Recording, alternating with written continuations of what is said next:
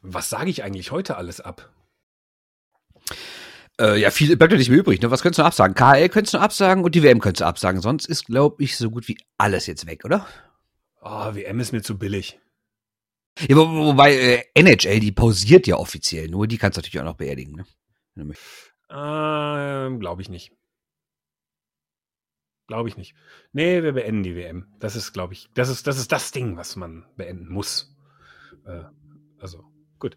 Ja gut, letzte Woche habe ich ja hochoffiziell an dieser Stelle den, die DEL-Saison beendet, bevor die überhaupt wusste, dass sie beendet ist. Es ist immer gut, politische Kontakte zu haben. ja, also ich war noch skeptisch oder sagen wir so, ich habe noch die kleine Hintertür offen gelassen, aber du hast halt die Fronttür eingetreten und äh, ja, dann lief es halt so. Ja, ihr kennt das, Shining, ne? Axt, Grinsen, Jack Nicholson, ja. ich. Ja. So ungefähr sah das aus. Dahinter ein verschreckter Gernot Trippke mit einem kleinen Kind Tino Boos. Und jetzt sind wir auch mitten in der Planung für neue Podcasts, für neue Ideen. Mal gucken, wie weit uns das trägt. Aber heute wollen wir natürlich erstmal nochmal darüber reden, was Corona jetzt alles für das deutsche Eishockey heißt. Und deshalb legen wir mal los, ne? Ja. Shorthanded News. Der Eishockey-Podcast. Hallo. Shorthanded News Ausgabe Nummer 121. Äh, die erste, nachdem ihr in eure Häuser eingesperrt wurdet und nicht mehr raus dürft und wehe, ich erwische einen von euch mit seinem Kind auf dem Spielplatz. ja. Christoph Ulrich ist mein Name. Nordrhein-Westfalen darf man übrigens noch auf die Spielplätze. So, mal gucken, wie lange noch. Äh, hier sagt die Landesregierung ja immer gerne, das kommt auf keinen Fall, um es dann zwei Tage später zu machen. Also insofern ähm, ja, Spielplätze werden bald geschlossen. Was definitiv dicht ist, ist die äh, DEL-Saison. Die hat am Dienstag nach unserem letzten Podcast gesagt, naja, das mit dem Veranstaltungsgebot über 1000 Zuschauer, dieses Verbot, naja, wir können Geisterspiele machen und uns in Reisekosten gegenseitig in die Pleite treiben oder wir können es auch einfach lassen. Und äh, entsprechend hat man sich verhalten, wie es erwartet wurde von einem Teilnehmer dieses Podcasts, das bin ich, Christoph Ulrich. Äh, die Saison wurde abgesagt. Derjenige, der immer noch glaubte, dass Ramalamallam, Ding, Dong, Dong, Dong, Dong Spiele gespielt werden und äh, zack, knackige Tore und äh, schnelle Pässe und schöne Blue-Liner-Tore, Schüsse aus dem Slot und äh, ja, das war Bernd Schwickerath. Hallo. Hallo Ulrich, äh, ja, das war ich, das äh, ja, bin ich natürlich jetzt nicht mehr, weil äh, auch die Realität mich eingeholt hat, aber ich möchte trotzdem noch mal darauf hinweisen, wenn ihr Vorschauen haben wollt für die Pre-Playoffs, hört einfach die Folge davor, da gibt's noch so ein paar Einordnungen, wer eventuell die Serie gewinnen könnte. Ja, du hast das, das, das, das im Übrigen habe ich, das bewundere ich bis heute, dass du letzte Woche einfach knallhart durchgezogen hast und erzählt hast, wer wie, wo, wann weiterkommt. Ja, zumal du hast ja vorher schon zu mir gesagt, du hast als, ihr wisst ja, liebe Hörerinnen und Hörer, wir planen das ja hier so ein bisschen, also nicht ins kleinste Detail, aber zumindest grob die Themen. Und als ich dann Christoph sagte, ja gut, dann äh, machen wir, ne, fangen wir damit an, dann mache ich nachher, und du so, wie, es gibt keine Saison mehr. Ich so, ja, aber eventuell, also nachher ist sie und dann sollten wir doch, nein, es gibt keine, ich mach's trotzdem. Ja, so lief das also. Ja, und so ist es gelaufen. Ich fand es lustig. Ich konnte in Ruhe ähm, Bonbons äh, lutschen, während du das vorgetragen hast. Ich konnte mir Gedanken machen, wie du deine nächsten Wochenenden verbringst.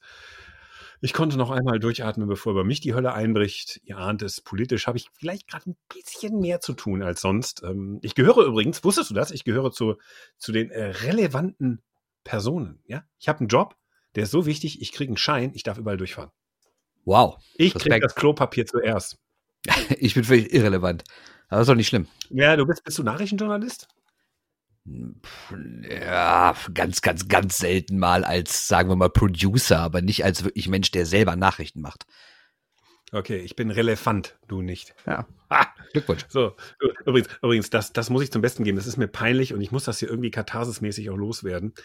Ähm, muss mich bei allen entschuldigen. Ich werde mich auch nicht über Hamsterkäufer lustig machen. Mir war ja relativ klar, dass am Freitag die Schulen und die Kindergärten bundesweit geschlossen werden, also dass ein Bundesland nach dem anderen fällt. Man hatte so Signale und dann habe ich gesagt, du Schatz, ich mache schon mal den Wocheneinkauf am Donnerstagabend.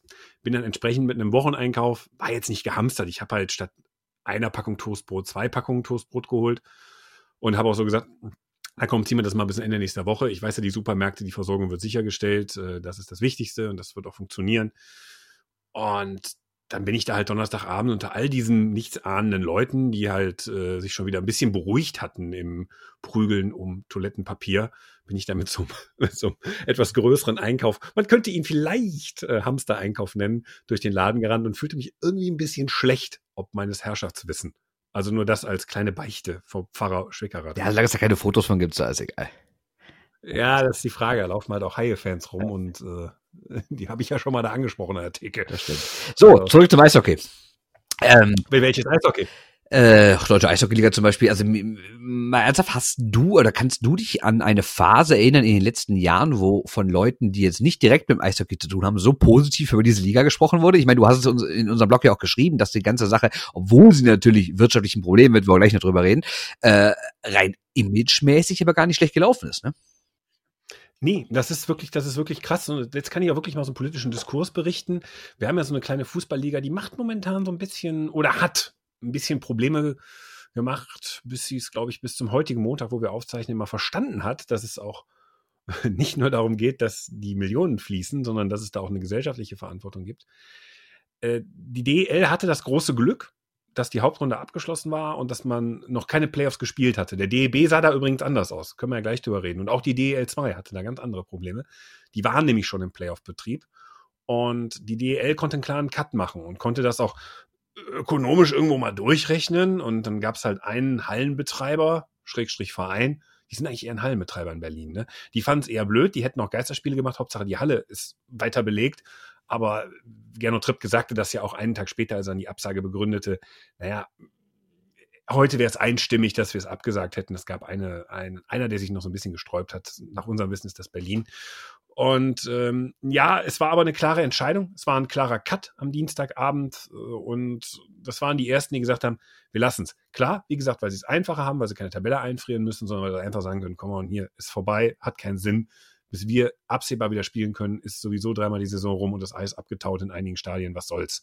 Und das hat aber so im politischen Betrieb reden sehr, sehr viele positiv über die DEL, weil man sagt, diese Liga hat es verstanden, was Sache ist. Diese Liga hat gesellschaftlich verstanden, worum es geht und hat, obwohl sie wirtschaftlich unter Druck kommt, direkt einen Schlussstrich gezogen. Und das, man hört es immer noch bei dem einen oder anderen Politiker, wenn der über Fußball redet und sagt, ja, warum machen die das denn nicht so wie es Eishockey? Ich glaube, Politiker würden auch ein paar mehr Fragen an Gernot Tripp gestellt aktuell als zum Beispiel ein Sportshow-Moderator, ein handelsüblicher. Sportstudio. Sportstudio -Moderator. Ja, ja, absolut. Also, also ich meine, aber trotzdem siehst du ja daran, ich meine, wir haben uns ja über, Social Media äh, genügend darüber ausgelassen, wie, wie falsch wir die Interviewführung fanden im Sportstudio, wo Gernot Trippke, der Chef der DL, ja so gut wie gar nicht zu Wort kam und dem noch ins Wort gefallen wurde, wenn er mal was gesagt hat. Aber trotzdem ist er allein das Zeichen, dass er vor Ort ist, schon mal nicht unwichtig, ne? Ja, das ist ein, das ist ein sehr gutes Signal und ich, ich, ich glaube, am Ende, jetzt kommt es ganz schlimm für alle, die jetzt wahrscheinlich um ihren Job ein bisschen bangen oder sagen, kriegt mein Unternehmen Hilfe, dass das Homeoffice, was ich zu Hause mache, äh, dann auch nicht am Endeffekt bedeutet, dass ich am Ende ganz zu Hause bleiben kann, weil es meinen Arbeitsplatz nicht mehr gibt, weil es meine Firma nicht mehr gibt. Ähm, wir werden am Ende trotzdem darüber reden müssen, für einige Sportveranstaltungen, da hängen ja auch andere Arbeitsplätze dran. Du hast es ja letzte Woche sehr gut aufgezählt.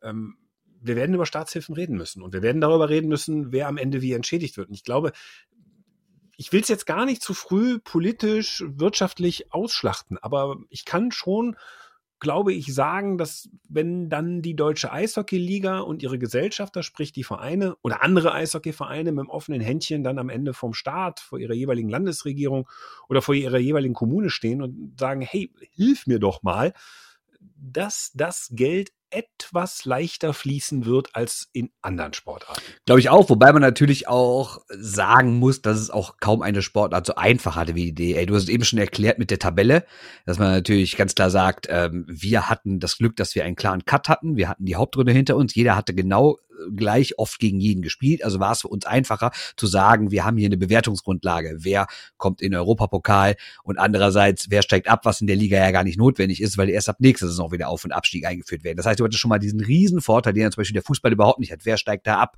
Wer steigt auf? Wer kommt in den Europapokal? Wer ist Meister? Gut, beim Eishockey gibt's keinen Meister, weil das hat Gernot Trippke ja erklärt, dass nur die Mannschaft Meister ist laut den Statuten der DEL, die die Playoffs gewonnen hat. Und wenn keine Playoffs stattfinden, gibt's auch keinen Meister. Und wie es überall rund ist, aber man kann es trotzdem trotzdem nochmal lobend erwähnen, haben die Münchner von sich aus als allererstes gesagt, wir wollen so nicht Meister werden. Deswegen ist überhaupt keine Diskussion aufgekommen. Ähm, aber selbst wenn einer aufgekommen wäre, äh, wären sie nicht Meister geworden, weil es halt keine Playoffs gibt. Ähm, das zweite ist natürlich diese Wirtschaftlichkeit. Gernot Trippke hat ja gesagt, 60 bis 70 Prozent werden an den Kassenhäuschen verdient und man hat jetzt auch, natürlich hat man auch ein bisschen Stress eventuell mit der Telekom. Übrigens da mal ein Lob an die Telekom. Erstens äh, werden ja kriegt ja jeder, glaube ich, einen Monat von seinem Abonnement irgendwie zurück, also das Geld dafür umsonst. Und außerdem, äh, wie man hört, seien die auch zu ihren Mitarbeitern sehr, sehr, sehr kulant. Also da muss man schon sagen. Und, und halt die Produktionsfirma Thingspool. Ähm, das ist echt schon gut gelaufen. Das gibt's bei anderen wirklich, oder kann ich mir vorstellen, dass es bei anderen Firmen dann nicht so glatt läuft. Ähm, trotzdem ist es natürlich für die DEL deswegen auch alles ein bisschen einfacher gewesen als für andere. Und dann kommt ein dritten Punkt hinzu, den Gernot Trippke gesagt hat was hätten wir denn gemacht? Nehmen wir mal an, wir hätten jetzt einfach gesagt, wir machen Geisterspiele. Selbst wenn es finanziell nicht auf den ersten Blick sich lohnt, aber trotzdem hätten wir ja sagen können, wir machen Geisterspiele, gucken mal, wie es läuft. Vielleicht kann man in drei, vier Wochen ja wieder spielen, weiß man ja nicht. So, und dann machen sie das, die erste Runde ist vorbei, Halbfinale beginnt und dann hast du einen Corona-Fall in dem Team. So wie das jetzt bei manchen Fußballteams auch hast. Ähm, da muss das ganze Team in Quarantäne. Da muss es rausgenommen werden. Und dann hast du ja noch viel größere Probleme, wenn sowas im laufenden Betrieb der Playoffs passiert, als wenn das einfach, äh, als wenn du einfach von vornherein sagst, wir sagen die ganze Sache ab. Deswegen, ja, Lob an die DEL, klar kommuniziert, klar entschieden, richtige Entscheidung auch. Trotzdem muss man sagen, die Begebenheiten dafür waren auch sowas von eindeutig, dass es, glaube ich, auch gar keine Alternative dazu gab, abzubrechen finde ich ein bisschen geil, dass du mir das jetzt sagst, der noch seine Playoff-Vorschau da letzte Woche durchziehen wollte, nachdem ich dir genau dieselben Fakten erzählt habe. Du kannst nicht mal was schämen gehen. Äh, was interessiert mich denn für Gelaber von letzter Woche? Herr Adenauer, hallo, Sie leben ja noch. ja. Ich wusste ja gar nicht. Ja, ich habe auch gerade schon ein paar Kommunisten gejagt. Hier ich wollte gerade sagen, ich wusste ja. gar nicht, dass du CDU willst. Also, werden wir jetzt bald alle Söder hier oder was? so. ja, ähm, Übrigens, äh, der ist von der CSU. Kann man hier nicht wählen. Ne? Ja, eben, den würde, würde ich natürlich sonst wählen, wenn es möglich Aber lass mal bei einem bleiben. Ähm, ziemlich scheiße ist es wirklich für Straubing. Also da kann man jetzt wirklich, das ist die größte Verschwörung der Welt, oder?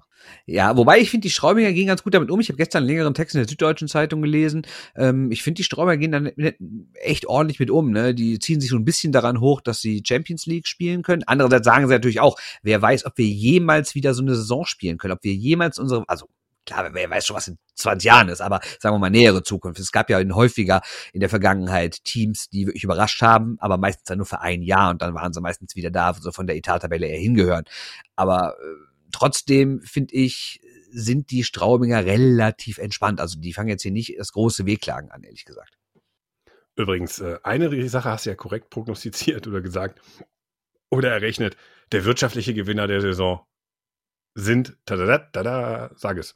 Die können Haie. Wobei man natürlich andererseits sagen muss, äh, die anderen Teams haben jetzt auch keine, ähm, keine Prämien zu zahlen. Also die haben sie natürlich zu zahlen, aber nach allem, was man so hört, äh, werden sie nicht gezahlt. Und es gibt ja auch schon Spieler, die sagen, Matthias Niederberger zum Beispiel hat gesagt, ja, Vereine sind halt in einer schwierigen Situation. Und ich habe ja für einen Artikel, ähm, den ich in der Frankfurter Allgemeinen Zeitung am Montag jetzt drin hatte, da ging es ja so um die Situation der Spieler, reden wir ich auch nochmal drüber, aber nur ein kurzer Exkurs schon mal dahin. Da habe ich mit dem Spielerberater Klaus Hille gesprochen und der hat auch gesagt, dass er unter den Spielern, wenn er sich umhört, Solidarität für die Vereine erfährt. Also die wissen natürlich alle, wir können jetzt hier nicht unsere großen Prämien fordern, weil wovon sollen die Vereine die bezahlen? Und dann haben die nachher ein Problem, vielleicht gibt es meinen Verein dann gar nicht mehr und dann ähm, bringt mir diese kurzfristige Prämie jetzt auch nichts. Ne? So, und jetzt habe ich hier mit meinem trockenen Husten und leicht erhöhter Temperatur, habe ich hier, ich sitze dir nicht gegenüber, keine Sorge, wir sind über Leitung unterwegs für unsere Hörer, ja. habe ich mir hier, ähm, man muss mal im Husten, ne, habe ich mir hier ein äh, schönes, dickes Glas Wasser hingestellt. Vor mir steht ein riesen ähm, Dekantierer Rotwein und jetzt kippe ich das Wasser da rein. Ja, was willst du denn machen? Ja, ich würde mal so sagen, kein Schwein redet über die Bedingungen für die DL2 und für die Oberliga Nord. Also bevor wir jetzt mal über die DEL-Wirtschaftlichkeiten und die DEL-Fragen kommen. Also fangen wir mal mit der DL2 an. Für die ist das richtig, richtig kacke. Weil da sind die Playoffs ja unterbrochen worden. Die haben, fangen mal eine Woche früher an, weil sie auch Playdowns haben. Und also mit den Playoffs fangen sie eine Woche früher an und die mussten mittendrin abbrechen. Die müssen das jetzt einfrieren. Es steigt keiner aus der Oberliga auf, was da auch wieder scheiße ist. Das heißt, mindestens ein Team muss eine längere Schleife durch die Oberliga ziehen.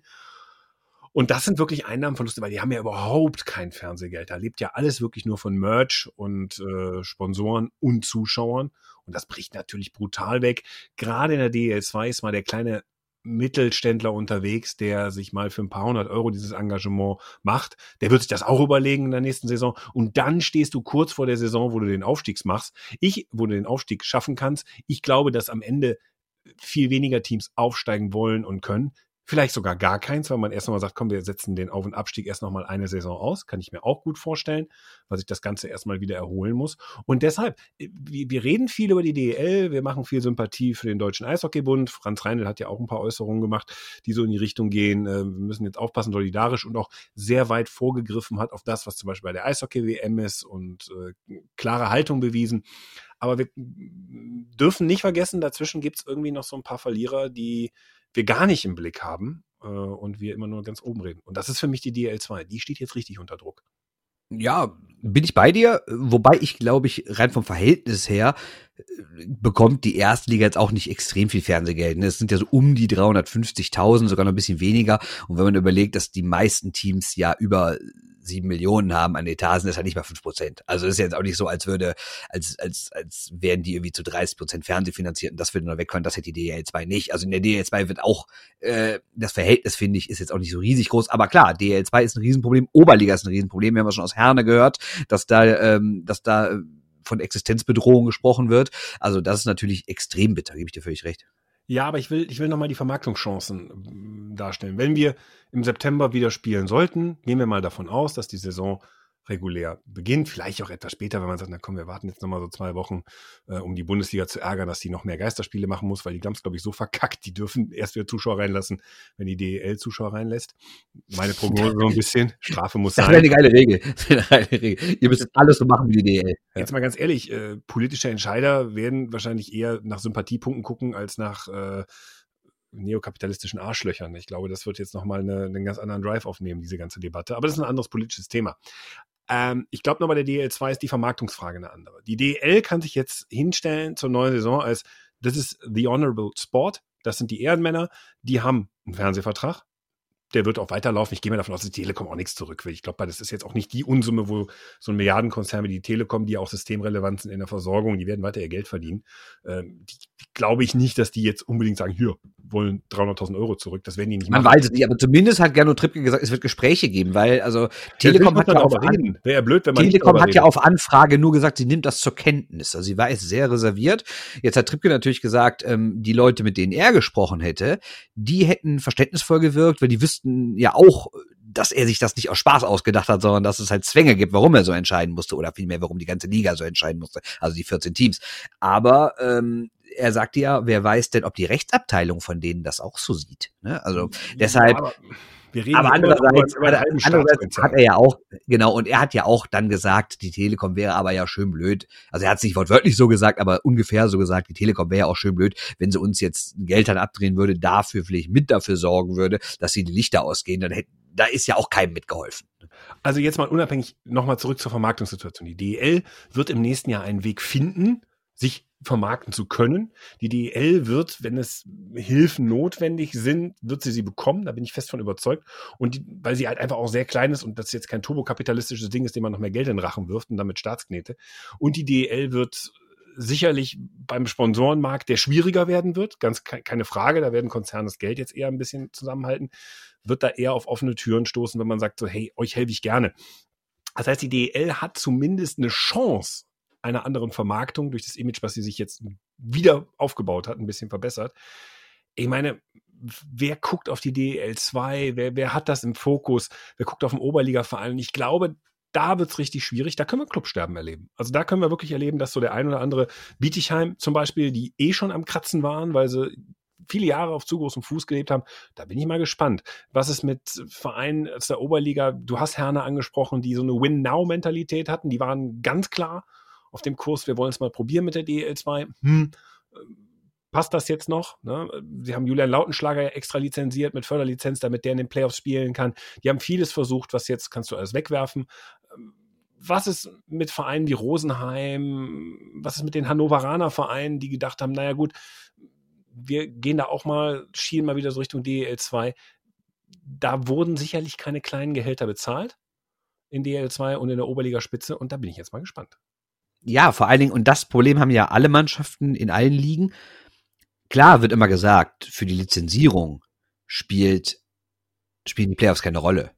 Aber in dem Moment, sagen wir mal so, spätestens irgendwann Ende Januar, Mitte Februar, wenn du absehen kannst, wir erreichen die Playoffs, dann werden ja auch entsprechende Investitionen getätigt. Und das ist ja, finde ich, auch wirtschaftlich jetzt nicht unseriös. Wenn du irgendwie weißt, wir sind Zweiter, Dritter, wir haben irgendwie zwölf Punkte Vorsprung, es sind noch fünf Wochen, wir erreichen die Playoffs. Und dann haben wir mindestens zwei Heimspiele, mindestens. Ich finde, dann kann man mit diesen He Einnahmen aus diesen beiden Heimspielen auch mal planen. Finde ich jetzt nicht verwerflich. Ja, Moment, Moment, Moment, Moment. Über welche Vereine reden wir denn hier? Also, äh, wir hatten bis vorletzte Woche wusste keiner außer den großen Clubs, dass er wirklich im Viertelfinale steht. Der einzige Club, der überraschend im Viertelfinale stand und das Safe hatte Wochen vorher, war Straubing, tatsächlich. Aber dann reden wir über München, Mannheim und Berlin. Ich glaube nicht, dass äh, zwei ausgefallene Heimspiele diese Vereine jetzt an den Rand der Existenz bringen werden. Aber wir reden über Vereine wie Düsseldorf, wir reden über Vereine wie Ingolstadt, wir reden über Bremerhaven, wir reden über Nürnberg, ganz explizit sogar, wir reden über Wolfsburg, wir reden über Vereine, die, sagen wir mal, jetzt nicht die großen Etats haben. Na gut, machen wir mal Klammer und Wolfsburg, da steckt ja immer noch VW dahinter. Ähm, aber da weißt du ja auch nicht, was die da noch investieren wollen. Ich sag mal so, wenn einer dieser Vereine mir sagt, oh Gott, oh Gott, ich habe keine Playoffs gespielt und jetzt habe ich eine Existenznot, da kann ich nur sagen, du hast zwar recht, man kann ab einer gewissen Phase sagen, so ja komm, ein Heimspiel mehr habe ich, wenn ich Pre-Playoffs schaffe, aber irgendwann ist auch der Transfermarkt zu und dann wird mich mal ganz genau interessieren, warum nochmal genau seid ihr wegen der Playoffs jetzt pleite gegangen? Also das, das verstehe ich dann nicht. Und klar, klar muss man ein paar Sponsoren vielleicht ausbezahlen. Aber welcher Sponsor will das Geld zurück gerade? Ich verstehe es auch nicht. Also da kommt ja jetzt keiner und sagt, gib mir die Kohle zurück. Ja, was heißt zurück? Es gibt ja Verträge, die sind einfach an die Anzahl der Spiele gestaffelt. Du kriegst pro Spiel dein Geld. Und wenn das Spiel nicht mehr stattfindet, kriegst du das Geld einfach gar nicht. Ja, aber du rechnest nicht damit. Das sind, das sind also wenn, wenn du kaufmännisch, und das sagt dir jeder DEL-Manager offiziell, sagt dir, ich kann nur, wenn ich keiner der großen vier Clubs bin, also nochmal München, Mannheim, Köln, Berlin, darf ich doch eigentlich gar keine Lizenz abgeben, wo Playoffs mit eingerechnet sind. In den meisten Fällen stehen die Playoffs definitiv erst so spät statt, dass du da nicht für einen Riesenkurs nochmal einen neuen Spieler nachlegen kannst, weil das die Transferliste zu. Was ich einfach nur sagen will, es wäre für mich jetzt schwierig. Es geht ja nicht um Spieler. Es, es wäre für mich jetzt schwierig nachzuvollziehen, wenn mir jetzt ein Club sagt, oh, jetzt können wir keine DEL mehr spielen, weil es keine Playoffs gab. Ich glaube, das fände ich schwierig. Da wäre ich auf die Begründung gespannt. Die müsste man sich angucken. Kann ja sein, dass es Erfolgsstaffelungen gibt oder Rückforderungen von großen Sponsoren, die man gar nicht auf dem Schirm hatte. Das kann ja sein. Das kann ich im Einzelfall gar nicht beurteilen. Aber äh, das macht die DEL übrigens gut. Ne? Also da stellt sich jetzt keiner und sagt, oh Gott, oh Gott, wir werden alle sterben. Wir sagen, alles wird schwieriger. Wir müssen mit weniger Geld wahrscheinlich rechnen. Und wir hatten eh schon den Druck durch den fehlenden Ligasponsor, durch die, die steigenden Berufsgenossenschaften, Beiträge da würde ich sagen, okay, ihr seid alle unter einem finanziellen Druck. Aber wenn mir jetzt einer sagt, ich bin wegen des Ausfalls der Playoffs pleite, Fragezeichen. Ganz großes Fragezeichen meinerseits. Okay.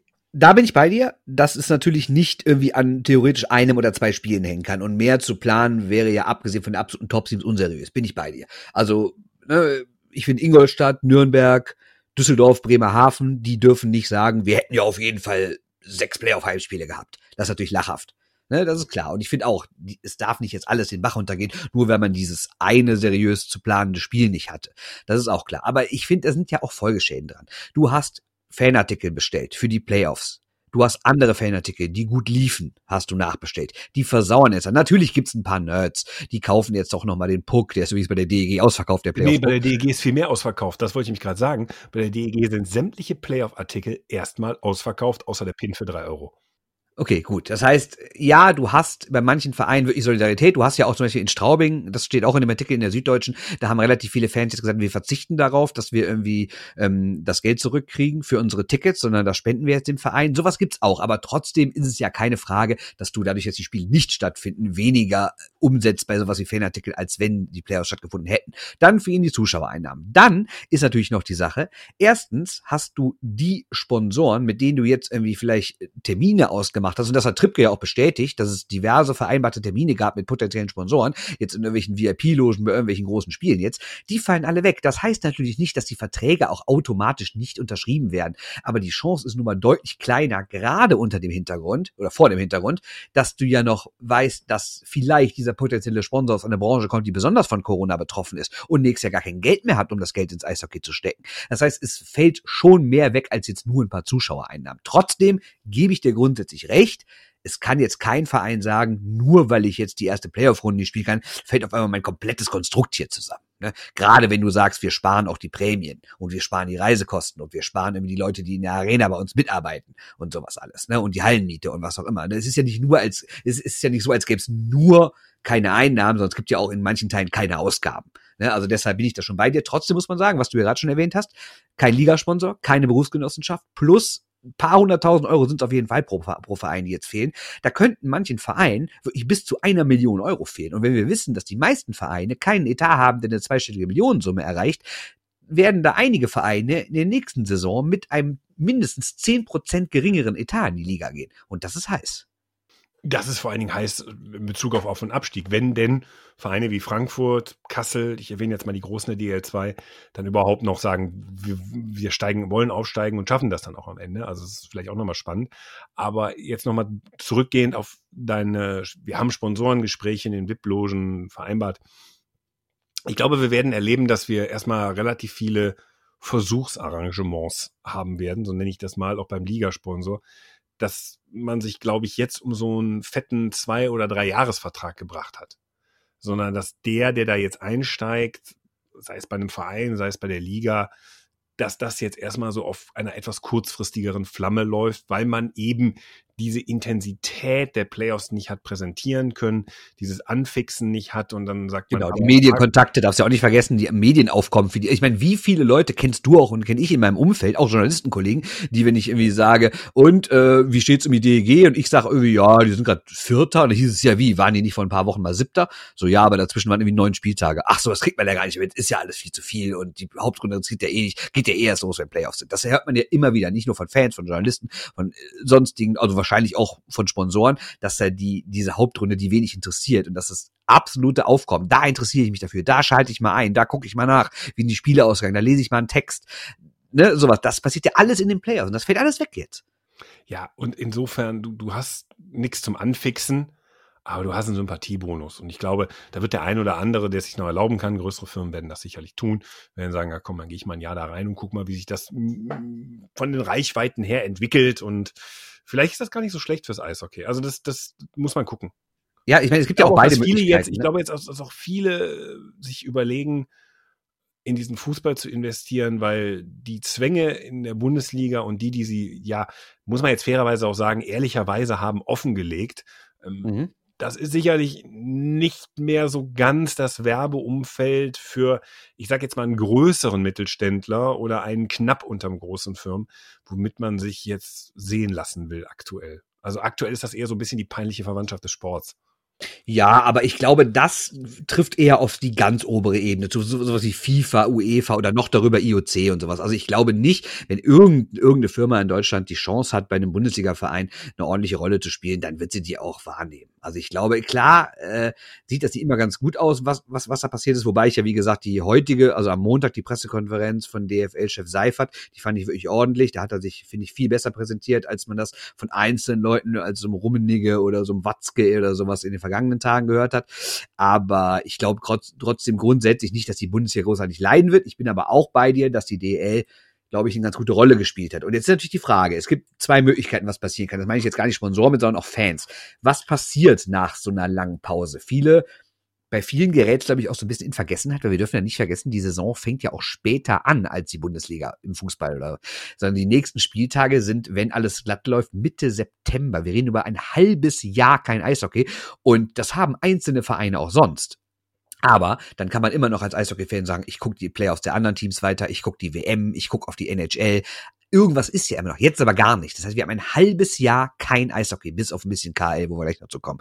Aber ähm, ja, und dann könnte es natürlich sein, dass manche Fans sich irgendwie so wie, wie nach so einer Beziehung auseinanderleben. Andererseits gibt es natürlich Beispiele, wir erinnern uns an den letzten großen Lockout in der NHL. Danach waren die Fans heißer denn je zuvor, weil sie das richtig vermisst hatten und sind alle wieder in die Hallen geströmt, wo es ja vorher auch Befürchtungen gab, hm, ob die Fans sauer sind, ob die nicht wiederkommen. Ist natürlich eine andere Sache, weil jetzt kann man der Liga nicht vorwerfen, es würde irgendwie um Streit zwischen Milliardären und Millionären gehen, wie in der NHL, weil beim Lockout, sondern es ist halt eine höhere Gewalt, die das äh, die Saison zum Abbruch gebracht hat. Ähm, trotzdem glaube ich auch, dass die Fans eher wieder zurückkommen werden und sich denken, oh, endlich, endlich geht's wieder los. Du stellst zwei Thesen in den Raum und beantwortest sie selber. Ja, du kannst ja gerne auch jetzt was dazu sagen. Herzlich willkommen in, in dieser Diskussionsrunde.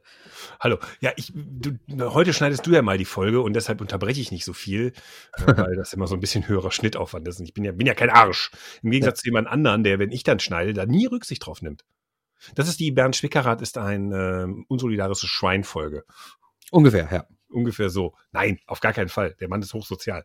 Äh, wählt Bernd Schwickerath, wenn er bald für die, für die neue Partei ähm, Ich lasse die Erlasse stehen und regiere hier äh, ja. antritt. So.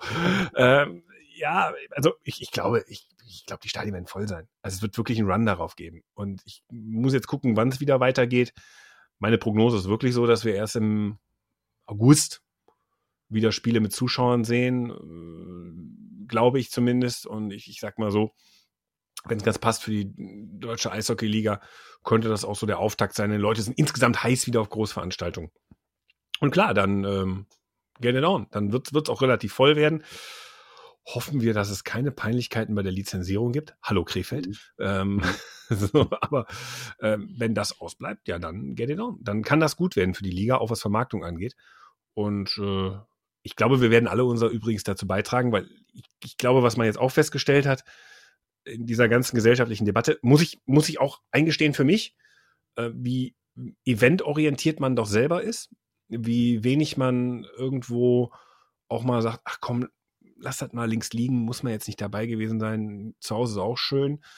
Ähm, Wertschätzung und so. Und ich glaube, dass äh, genau auf der Ebene man entspannter damit umgeht, vielleicht selektierter damit umgeht und man den ein oder anderen auch vom Fußball wieder rüberkriegt wegen des Event-Charakters. Und ich glaube, da, da kann viel funktionieren. Und da kann viel, da kann was draus entstehen. Noch so ein Punkt aber übrigens. Also ich glaube auch, dass die Leute wiederkommen werden, aber was ich auch glaube, ist, dass sie jetzt noch nicht zwingend ihre Karten dafür holen. Das ist auch so ein Punkt, weil irgendwie müssen die äh, Teams ja normalerweise über den Sommer kommen. Und da hilft ihnen natürlich, dass viele Fans schon, sage ich jetzt mal, direkt nach dem Ausscheiden oder im Juni, Juli, August schon ihre Dauerkarten bezahlen. Jetzt gibt es da bestimmt Leute, die sind ein bisschen skeptisch und denken sich, hm, ob ich jetzt schon mal eine Dauerkarte bestelle, wenn ich gar nicht weiß, ob dieses, ob die im September die Saison überhaupt anfängt. Ich warte doch mal lieber ab und wenn sie anfängt, kann ich sie mir immer noch holen, weil es gibt ja, glaube ich, keinen DL-Verein, bei dem es so eine Warteliste für Dauerkarten gibt. Wer eine haben will, der kriegt auch eine.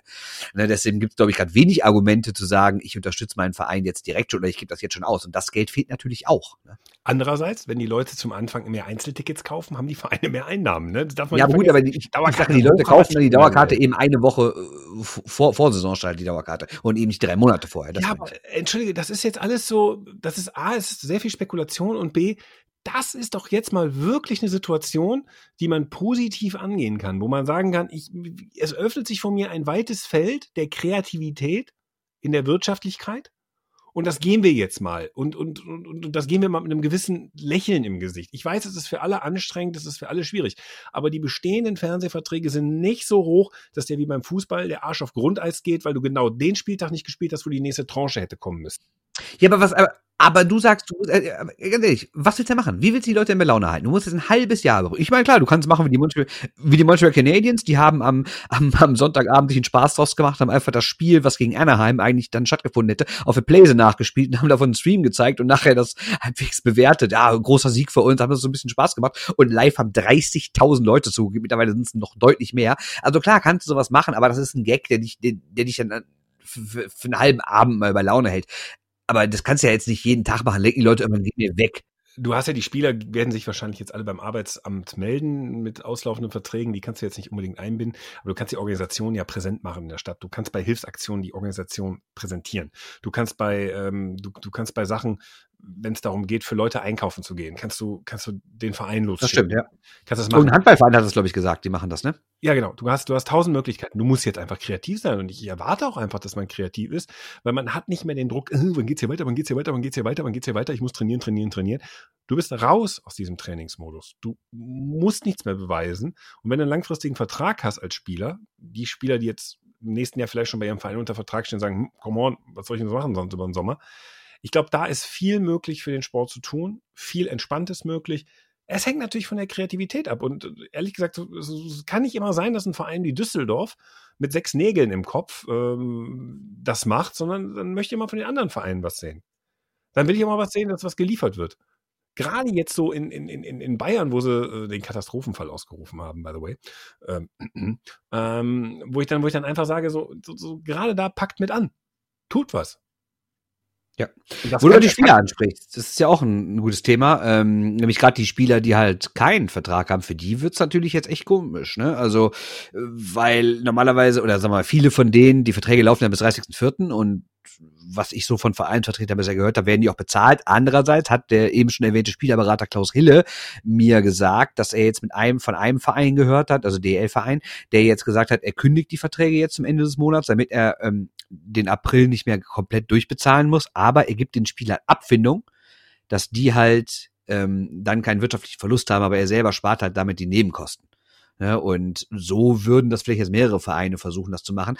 Und für die Spieler, wie gesagt, die keinen Vertrag mehr haben danach, und für die ist natürlich jetzt das große Problem, weil die Vereine so eine wirtschaftliche Unsicherheit haben. Ob jetzt berechtigt oder nicht, ist ja erstmal eine ganz andere Frage. Zumindest Fakt ist, sie werden aktuell nicht so viel ausgeben können, wie sie noch vor ein paar Wochen, Monaten dachten, dass sie es ausgeben können. Und deswegen wird der eine oder andere Spieler jetzt vielleicht erst kurz vor Start des Eistrainings verpflichtet und ist jetzt zwei, drei Monate arbeitslos. Ähm, und wenn du nicht so viel Geld verdient hast, wenn man ne, sich so umhört in der Liga, oder man kennt ja so ungefähr Zahlen, so absolut Top-Verdiener in der Liga verdienen 200.000 netto, aber die, um die muss ich keiner Sorgen machen, aber es gibt auch welche, die spielen für 30.000.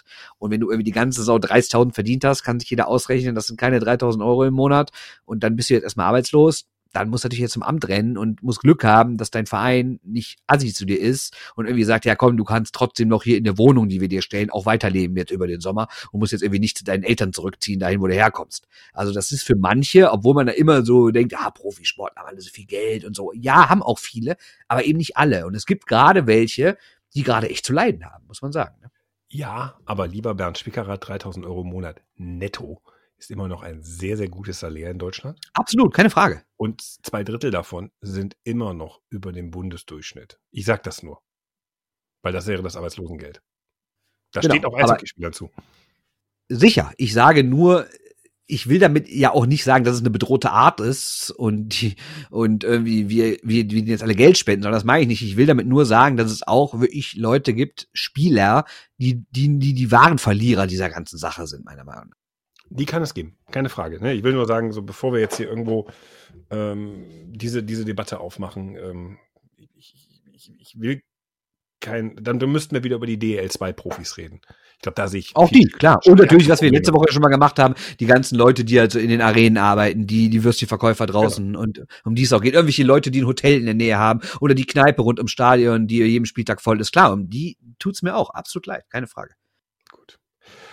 Aber ähm, blenden wir das alte Logo der DEL ein, stellen wir drei Fragen, schießen sechsmal auf die Torwand, tun so, als hätten wir irgendeine Sportsendung ohne Zuschauer gemacht. Dabei hatten, hat sich ein schwarzer, äh, ein, nee, wie, wie, ein blinder Passagier nennt sich das, ähm, eingeschlichen und äh, hat Zuschauer gemimt. Sagen wir, die DEL kommt zurück. Größer, als sie je war.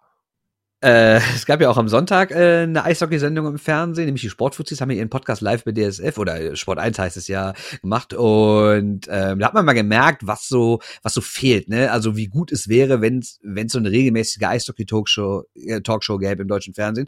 Also ähm, und was ich jetzt aber eigentlich sagen wollte, ähm, da waren ja zwei Spieler zu Gast, Christoph Ullmann und Marcel Gottsch. Und für die ist natürlich auch krass, ne? Also die wollten ihre Karriere oder beenden jetzt ihre Karriere und haben sich nochmal so auf die letzten großen Playoffs gefreut und dann vielleicht die große Ehrenrunde zum Abschluss und auf einmal ist die Saison vorbei. Ne? Und damit meine ich jetzt nicht nur die beiden, sondern es geht ja vielen Spielern so, die jetzt einfach gar keinen richtigen Abschied haben oder auch Jugendspielern. Überleg mal, du bist irgendwie ein Spieler in der DNL, der weiß, ja, ich schaff's ehrlich gesagt nicht mehr im Profibereich, aber ich will jetzt noch eine schöne Saison hier leben und dann geht der Ernst des Lebens los mit Studium, Ausbildung, was auch immer.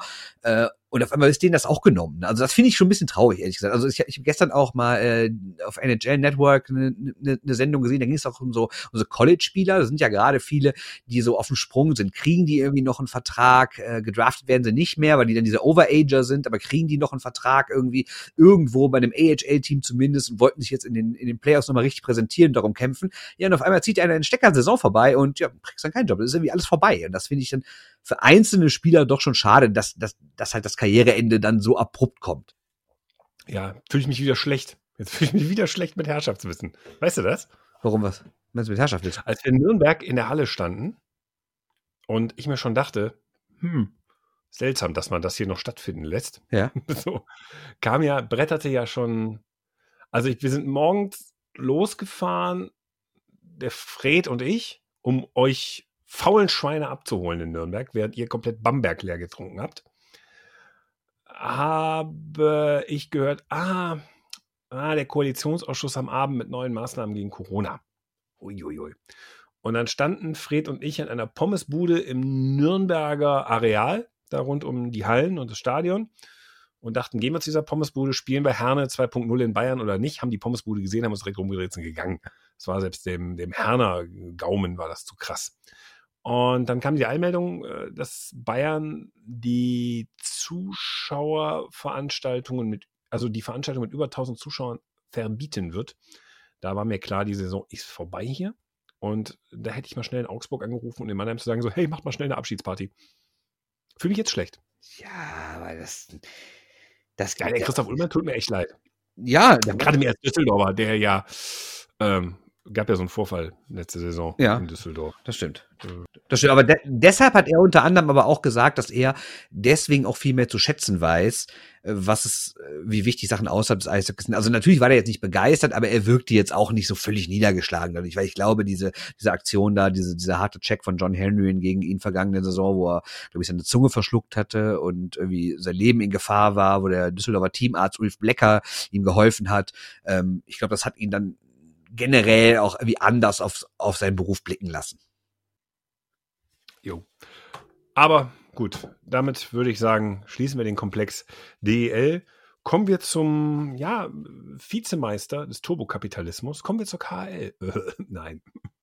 Die KL spielt echt durch, ganz kurz ja, äh, die KL spielt durch. Ähm, andererseits, äh, aber nicht alle Teams. Also erstens sind in Moskau schon keine Zuschauer mehr erlaubt und unter anderem hat Jokerit Helsinki, der äh, alte große Club aus Finnland, der aber auch von russischen Geschäftsleuten äh, geleitet wird und deswegen in der KHL mitspielt, der hat jetzt gesagt, wir spielen nicht mehr. Und er hätte eigentlich jetzt gegen SKA St. Petersburg am Mittwoch, glaube ich, die zweite Playoff-Runde eröffnet. Ähm, die erste haben sie, hat Jokerit entsprechend überstanden, aber sie haben von sich auch gesagt, nee, wir steigen aus, aus, aus der Saison. Und das ist natürlich schon krass für die KL, die noch so ein bisschen so die Karte gespielt hat. Wir sind noch die Einzigen, die spielen. Guckt doch mal alle hin. Tja, jetzt sind die raus. Die Spiele werden aber, aber trotzdem ist nicht abgebrochen. Ich habe gerade eben nochmal extra geguckt. Die Spiele werden offiziell jeweils mit 5 zu 0 für Ska gewertet. Die sind also jetzt schon im Halbfinale. Ob der Rest wirklich noch länger durchspielt, weiß ich nicht. Aber dann können wir auch direkt bei den anderen europäischen Ligen bleiben. Die sind nämlich jetzt alle dicht. Und ähm, es gab ja vorher noch so ein paar, die haben gesagt, ja, wir unterbrechen erstmal, wir wissen noch nicht. Ich glaube, die Schweden haben es zum Beispiel gemacht mit den Finnen. Was, glaube ich, auch noch nicht ganz klar. Jetzt sind sie alle dicht. Und und es gibt auch mit dem ersten Fall schon, oder es gibt mehrere Fälle, aber unter anderem nämlich Anti Torman, der Trainer von Biel, der ist nämlich auch infiziert damit. Und da ist nämlich dann genau der Punkt. Stell dir vor, du spielst die Playoffs, selbst wenn du es wirtschaftlich verkraften kannst, die ohne Zuschauer zu spielen. Und auf einmal ist dein Trainer äh, infiziert und der hat natürlich engen Kontakt zur Mannschaft, muss die ganze Mannschaft raus und dann hast du sowas wie jetzt in der KL, dass ein Team sich komplett zurückziehen muss. Also alles völlig sinnlos. Der hat sich angesteckt, der hat mm, ein SARS-Virus, hat demnach eine stärkere Erkältung, kann aber Probleme an den Lungen bekommen. Können wir das so formulieren? Also infiziert und Corona-positiv klingt so. Oh, ja gut, aber ist halt infiziert mit diesem Virus, ja. Andere Preisklasse. Ja. Einfach nur so vom Wording her. Sprachpolizei okay. heute hier.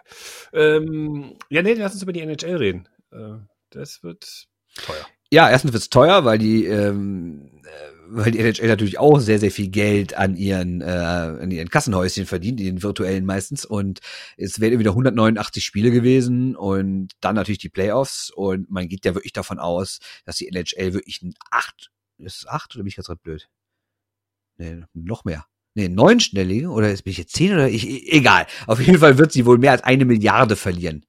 Weil ungefähr ein Fünftel jetzt noch da ist, natürlich auch in den Playoffs die Ticketpreise hochgehen und alles mögliche teurer wird und natürlich auch mit Fernsehgeld zu tun hat. Also die NHL wird auch ähm, daran echt zu kämpfen haben. Ja, aber sie wird überleben. Ja, klar wird sie es überleben. Äh, offiziell ist die Saison ja auch noch gar nicht vorbei. Die NHL hat ja im Verhältnis zu anderen äh, Ligen noch gesagt, wir unterbrechen erstmal, weil es eben so wichtig ist. Anfangs wollte sie ja eigentlich überhaupt nicht unterbrechen, obwohl es ja dann schon äh, von den einzelnen lokalen Behörden schon die ersten Ansagen gab, ihr spielt nicht mehr oder nur noch ohne Zuschauer. Haben ja die San Jose Sharks, habe ich ja schon mal erzählt, haben dann sogar noch mitgespielt, obwohl dann irgendwie dann nur 14.000, 15.000 Zuschauer da waren, die niedrigste Zahl seit langem. Ähm, und dann gab es aber einen Fall in der NBA und die, die, die Basketballliga, die hat dann sofort ihren Betrieb eingestellt. Bei den Utah Jazz gab es einen Fall. Und weil diese Mannschaft natürlich länger gegen andere Teams gespielt hatte, wo der Fall vielleicht schon aktiv, nenne ich jetzt mal, war, äh, ist natürlich die Frage, wie viele Teams sind betroffen, da müssen Teams in Quarantäne und weil sich ja die NHL und NBA mehr als ein Dutzend Hallen teilen, teilweise auch Trainingsmöglichkeiten teilen, äh, ist natürlich, äh, hat die NHL dann auch Zähne knirschen und immer gesagt, es geht nicht weiter. Ne? Ja, wobei der Fall bei Utah Jazz, der Typ, äh, soll mal Wahnsinn, ne? Meine Fresse, ey. Ja. Idiot. Ja. Na egal. Ähm, ja, was, bei der NHL, ja, weiß nicht, ob ich so großes Mitleid haben soll. Ich, wobei ich hörte jetzt, Donald Trump hat äh, Corona als besiegt erklärt. Echt? Das ist toll. Ja, ja. Ohne Herrn Hopp, oder was? Ohne Herrn Hopp. Äh, aber ja. ich, der wird wahrscheinlich in seinem Büro gesessen haben. Hurensohn Hopp. Ähm, dafür, ja. da, dafür kassierst du einen Zuschauerausschluss bei der nächsten Pressekonferenz. Ja, glaube ich auch. Vorsicht, Vorsicht, Vorsicht. Die DFL ist da gnadenlos. Ne? Nö, ähm, ich habe vorhin versucht, auf Fox News äh, zu gucken, wie sich die Zahlen entwickeln. Bild.de oder was? Nee, fast Fox News. Echtes Fox News. Ach, echtes Fox News. Also, ja, wo die Kamera auf dem Stativ steht und nicht wackelt. Ja, so, also okay. inhaltlich kein Unterschied, aber halt ja. in der Bildsprache schon noch ja, ja, etwas hochwertiger. Mm. Und äh, da haben sie dann versucht, die Zahlen zu erklären bei Corona. Die nehmen das auch ernst. Also das merkst du schon so. Das trauen sie sich auch nicht, das zu verklären. Aber sie zeigen, dann wollte mir einer erklären, wie die Zahlen sich entwickeln. Und sie haben keine Projektion gezeigt, wie es ausgehen könnte. Und daran merkst du schon, feige. Ja, Und äh, ehrlich gesagt, Corona trifft ja, ach nee, sage ich jetzt nicht. Aber ihr wisst, was ich, was ich sagen wollte. Ja, ja ich meine, die Frage ist, ob die NHL wirklich nochmal weitermachen, weil die haben natürlich auch jetzt schon Geisterspiele ähm, irgendwie ins Spiel gebracht. Klar, auch die sind sehr davon abhängig, was in ihren Hallen umgesetzt wird. Es ist ja oft so, dass da ein Unternehmen ist, dem Verein und Halle gehört. Ähm, trotzdem überlegen die jetzt aus. Und wenn ich trotzdem Geisterspiele mache, haben wir zumindest Fernsehen und naja, ich bin gespannt. Also es gab da schon mehrere Szenarien. Entweder geht man, also das Problem in der NHL ist natürlich, dass du im Laufe der Saison eigentlich nie eine Tabelle hast, in der alle Mannschaften gleich viele Spiele absolviert haben. Das heißt jetzt die Frage, wie machst du es? Rein nach Punkten wäre irgendwie unfair. Nach Punktprozentzahl na, also, ob das fair ist, weiß ich nicht. Deswegen gibt es ja jetzt schon Überlegungen, dass man irgendwie bis zu 24 Teams an den Playoffs teilnehmen lässt, aber irgendwie die ersten zwei, drei Runden wie so Ausscheidungsspiele, quasi wie so Pre-Playoffs und das auch nur mit einem Spiel am Abend oder maximal zwei, äh, nicht am Abend, sondern pro Runde und ähm, dass dann irgendwann vielleicht erst ab Viertelfinale richtig gespielt wird oder vielleicht sogar erstes Finale die einzige Serie ist, die Best of Seven wäre. Also da gibt es diverse Szenarien, die gerade durchgespielt werden. Ob es wirklich so klappt, ich kann es mir nicht vorstellen, ehrlich gesagt. Also ich glaube auch, dass die NHL-Saison vorbei ist. Schade um die Ottawa Senators. Ja, und die Detroit Red Wings, die eine super Saison gespielt haben. Da kann man nichts gegen sagen. Finde ich, find ich beide. äh, tut mir echt leid. Ja. Wenn das noch ein bisschen weitergegangen wäre, hätten die auch Playoffs gespielt. Was man aber echt mal sagen muss, weißt du, wir äh, meckern ja oft und gerne äh, über nordamerikanischen Sport und gerade auch so Arbeitsbedingungen äh, für, für Leute, jetzt nicht für die Spieler, sondern für andere. Was aber echt ganz gut ist, also man hört von diversen Teams, von einzelnen Spielern und so, dass sie sich wirklich um diese Leute, die wir jetzt schon mehrmals erwähnt haben, kümmern, um dieses Arena-Personal, um die Leute, die im Verein arbeiten, die jetzt aber nichts mehr zu tun haben, um Leute, die, äh, wie gesagt, da mal aushelfen, eine Würstchenbude und sowas, sondern die werden, da gibt es manche Spieler, die spenden 100.000 Dollar, da gibt es andere Vereine, die sagen von Anfang an, wir bezahlen einfach komplett durch, also irgendwie gibt es auch so einen Satz, ich habe irgendwas in der Pressemitteilung im Montreal Canadiens gelesen, da gibt es irgendwie 95 Prozent, aber das ist ja dann fast durchbezahlen. Ähm, es gibt sogar die, hier der eben erwähnte Basketballer von den Utah Jazz, der hat sogar eine halbe Million, zumindest glaube ich, dass er das war, gespendet. Also da gibt es wirklich Klar, die Kohle ist auch mehr da. Es ist einfacher, was von seinem Geld abzugeben, wenn man 10 Millionen verdient, als wenn man 50.000 im Jahr verdient. Verstehe ich auch. Trotzdem muss man sagen, äh, diese Hilfsbereitschaft und diese, die, dieses Wissen um Verantwortung für Leute, die damit dranhängen, das ist wirklich schon vorbildlich in Nordamerika, finde ich. Oh, Nordamerika. Platz der sozialen Gerechtigkeit. so absolut, absolut. Ja, ich meine, der Staat tut, der, der, der Staat tut's nicht. Ne? Deswegen ist natürlich alles andere als fair. Deswegen hat, hat, hat Nordamerika natürlich auch eine ganz andere Tradition, was so private Spenden angeht. Und wenn du mich fragst, würde ich tausendmal lieber haben, dass die höhere Steuern haben und dass die Leute vernünftig bezahlt werden, auch im Krankheitsfall. Und dass, dass es gar nicht notwendig ist, dass gespendet wird. Aber unter den aktuellen Voraussetzungen finde ich es trotzdem gut, dass gespendet wird. Ja. Kauft euch ein Soli-Ticket bei eures Vereins im Übrigen. Ich habe eins von der DEG mir gekauft. Ja, gibt's auch, genau. Die sind ganz schick. Hast du dir eins gekauft? Nein. Deine kritische Distanz kotzt mich an. ja, ich, ich bezahle kein Geld in den Verein, für den ich, also klar, ich kaufe mir da mal einen Puck, so ist ja nicht, weil ich Puck sammle. Aber ich fange da jetzt nicht an, ihr Geld in die DEG zu stecken. Warum nicht? Share, Shareholder Value. ja, genau. Und dann, und dann so, haben wir sonst noch irgendwas? Ja, WM können wir noch ganz kurz am Ende ansprechen. Abgesagt. Ja, noch nicht, aber am morgigen Dienstag äh, ist ja die Telefonkonferenz des äh, IIHF Councils. Und da, ich meine, Franz Reindl hat es ja in mehreren Interviews schon gesagt, auch bei der Pressekonferenz da vom DEB in München. Ähm, ein, alles andere als die Absage wäre natürlich unglaublich. Und ähm, wo willst du spielen? In der Schweiz ist alles verboten, die Liga ist abgebrochen, umziehen wird auch nicht mehr so einfach klappen. Ähm, deswegen ist das Turnier abgesagt. Und jetzt natürlich nur das Problem, oder die Frage ist vielmehr, verliert die Schweiz komplett ihr in Anführungszeichen Recht in den nächsten Jahren eine WM auszutragen oder wird alles um ein Jahr verschoben? Jetzt war René Fasel, der Präsident, äh, war jetzt im Schweizer Fernsehen am Wochenende und hat gesagt, na gut, eine Verlegung ist nicht so einfach möglich, weil wir haben ja die ganzen Turniere bis 25, glaube ich, alle schon vergeben und die jetzt alle um ein Jahr nach hinten schieben, puh, weiß ich auch nicht, ob das so einfach geht, ne? Weil also theoretisch guckt die Schweiz echt in die Röhre. Ne? Ja gut, aber sie hatten das Turnier versichert, ne? Also in dem Moment, wo sie Versicherung ausbezahlt bekommen, ist, glaube ich, vorbei mit nach hinten verlegen, weil das wäre ja dann doppelt kassiert. Also da würde ich als Rückversicherer auch mal fragen, ob der, ob der Puls noch gerade geht. Ja, genau. Also wie gesagt, 250.000 Franken hat die Schweiz investiert, um, also das OK, das WMOK, um äh, Einnahmen in Höhe von 22 Millionen Franken waren es, ähm, abzusichern. Und das wird dann wahrscheinlich kommen. Ich weiß natürlich nicht, was da jetzt genau in dem Vertrag drin steht mit der Versicherung. Vielleicht steht da auch nur drin, wenn ihr was falsch gemacht habt oder wenn irgendwie eine Halle abbrennt. Ich weiß nicht, ob sowas wie so eine solchen Pandemie, obwohl das vielleicht wieder zu großes Wort ist, aber du weißt, was ich meine, äh, ob sowas auch dann abgesichert ist. Oder ob es einfach bedingungslos heißt Ausfall. Ich habe keine Ahnung. Ach, so eine Halle brennt schnell. aber, das, aber in Zürich wird die, ist, ist die gerade erst renoviert worden, ne, oder? Vertue ich mich. Und die Lausanne ist noch ganz renoviert. neu. Ja? Dann wird die halt nochmal renoviert. Ja. Das passiert doch. Ja. Bernd, weißt du, womit ich eigentlich fertig bin, jetzt zum Ende des Podcasts? Mit diesem Podcast oder was? Oder mit mir? Nö, nö, nö. Ich habe endlich alle Videos in unser Blog-Tool gestellt. Es scheitert eigentlich immer noch nur an. Ähm, Ach Scheiße! Ich habe gestern Abend habe ich noch glaube ich 30 dazu gemacht oder so. Ich habe ich hab die Liste aktualisiert. Aber egal, das kann ich dann noch machen. Bitte was? Du hast 30 dazu gemacht? Ja, locker. Also nochmal bestimmt 30, wenn nicht noch mehr. Boah, weil das für eine scheiß Arbeit war, die ganzen Videos da einzufügen. Das kannst du selber machen. Ja, aber erzähl doch den Leuten erstmal, worum, was, was du da machst oder was wir da machen.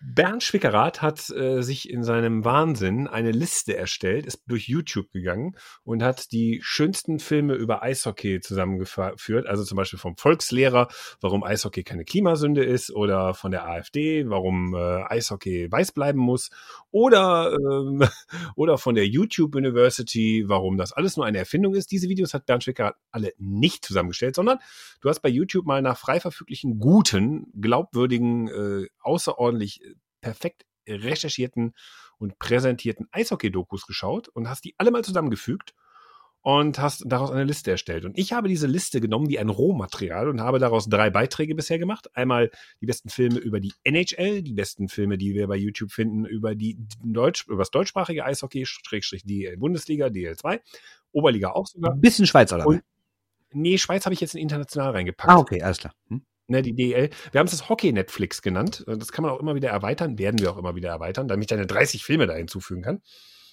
Und summa summarum ähm, wollen wir euch das morgen präsentieren, vielleicht übermorgen. Ich muss gucken, wie ich fertig werde. Es fehlt wirklich noch das Titelbild. Ähm, da muss ich mir noch was einfallen lassen, wie ich das bastel. Aber insofern, es ist fertig, sieht sehr gut aus und äh, wir werden euch das dann äh, präsentieren, sodass ihr zumindest bildungsmäßig, wir sind quasi eure Eishockey-Maus, dass ihr bildungsmäßig nicht ganz verblödet und über die Sommerpause ganz viel Eishockey-Fachwissen ansammeln könnt. Dank Bernd Schwickerath.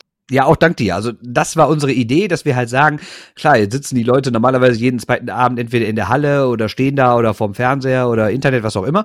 Und irgendwie hat man ja auch Lust, ein bisschen was zu sehen. Und deswegen haben wir uns gedacht, wenn ja eh jetzt viele Leute zu Hause sitzen und irgendwann keinen Bock mehr auf Netflix haben oder so, also guckt euch doch schöne Eishockey-Dokus an. Und es sind auch nicht nur Dokus, es sind teilweise auch live, also live, aber auch, auch Übertragung von Spielen dabei. Es sind teilweise auch mal nur so ein fünf, sechs, acht Minuten TV-Beitrag aus irgendeiner Sendung, aber halt auch die klassische, richtige, aufwendig produzierte fundierte Dokumentation aus Nordamerika, die anderthalb Stunden geht, die 45 Minuten geht, über einzelne Spieler, einzelne Vereine, einzelne Saisons, über Phänomene. Ähm, also wirklich, äh, wirklich, es sind sogar Spielfilme dabei, zwei, drei, die sich mit Eishockey be, äh, befassen. Also wirklich alles Mögliche, was man so frei findet. Und wenn ihr noch sagt, ach, hier gibt's doch noch das und das, ähm, wie der Nils das zum Beispiel gemacht hat, der hat so einen schönen Tipp gegeben. Und ähm, ja, wenn ihr noch Ideen habt, postet die einfach drunter. Wir haben ja einen Thread eröffnet dazu bei Twitter oder bei Facebook, könnt ihr auch einfach reinschreiben. Wenn ihr noch sagt, ach hier, das und das Video habt ihr vergessen, das habe ich noch auf der Videoplattform gefunden. Gut, das meiste ist natürlich YouTube, aber vielleicht gibt es noch welche andere, wo die wir jetzt nicht am Schirm hatten, die aber dann frei und legal sind, weil wir jetzt echt keinen Bock haben und da ein Urheberrecht scheiße da in Konflikt zu kommen. Ähm, deswegen, wenn ihr sowas habt, postet es dazu. Wir ergänzen das gerne und machen dann quasi so die große, wie du sagst, Hockey Netflix, die große Datenbank für alle äh, Eishockey-Sachen, die man sich so frei angucken kann. Ja, werden wir erweitern. Ich denke, morgen werde ich es fertig haben. Also im Laufe des Dienstags wird es kommen. Drei Templates nennt man das in der Fachsprache, drei Beiträge. Ähm, einer wirklich für die DL-Bundesliga, alles, was irgendwie aus Deutschland kommt. Einer fürs internationale Hockey und einer äh, für die NHL, damit man es so ein bisschen nach Interesse geordnet hat. Bei der NHL geht es direkt mal los mit einem Sechs-Stunden-Video. ja. Ne? Also wenn ihr da durch seid, ist schon mal relativ viel rum. Entweder habt ihr Kinder, macht gerade Homeoffice und drei Sachen auf einmal, dann guckt ihr das Ding wahrscheinlich nicht in einem Zug durch. Ähm, wenn ihr aber so Leute seid wie Bernd an der Plaise mit einem Schoko-Vanille-Pudding auf dem Schoko-Vanille, habe ich glaube ich 20 Jahre nicht gegessen. Geil. Ja, aber genau so, genau so stellen die Leute sich vor, wenn du Plaise zockst. Ne? Ja. Ähm, und dann guckt das. So. Ja. Und die nächsten Wochen mal gucken, wie wir durchkommen. Also ich habe jetzt zwei Interviewtermine mal aus, ausgemacht. Ich bin ja, fleißig. Freu ich mich. Ja, freue ich mich. Morgen Abend Günther Klein, mhm. übermorgen Abend Tino Boos. Und das mhm. werden wir zusammenfügen. Mhm. Das ist nämlich zehn Jahre was her. Die äh, überraschendste Finale, also nach einer Playoff-Absage, das äh, zweitüberraschendste Playoff-Geschehen, was es, glaube ich, in der DL-Geschichte gab, was am Ende das Finale Augsburg gegen Hannover hatte. Da werden wir mal drüber reden. Noch so ein paar andere Anfragen laufen und äh, werden schon so ein bisschen durchkommen seid uns nicht böse, wenn wir dann irgendwann mal sagen, so, boah, jetzt wissen wir auch nicht mehr, was wir erzählen wollen, sollen. Äh, dann gucken wir mal. Wir machen es uns auch gemütlich. Dann guckt ihr euch die Netflix-Sachen an. Alles gut. Ja, wir halten euch, wir halten euch im Sommer über natürlich über auf dem Laufenden. Wir werden euch auch äh, podcastmäßig auf dem Laufenden halten. Das ist die große Stunde des Sportjournalismus und in dem Moment sind wir einfach raus. Genau, so sieht's aus. also, dann folgt uns noch auf den üblichen Kanälen, ne? Ihr kennt das, äh, lest unseren Blog, ne? Erstens Christoph Sex, der vergangene Woche schon geschrieben hat, aber auch die Tage, wenn ihr euch was angucken wollt äh, über Eishockey, könnt immer wieder auf diesen Blog zurückkehren und euch da die Videos angucken. Dann war's das. Tschüss. Tschö. Shorthanded News. Der Eishockey Podcast.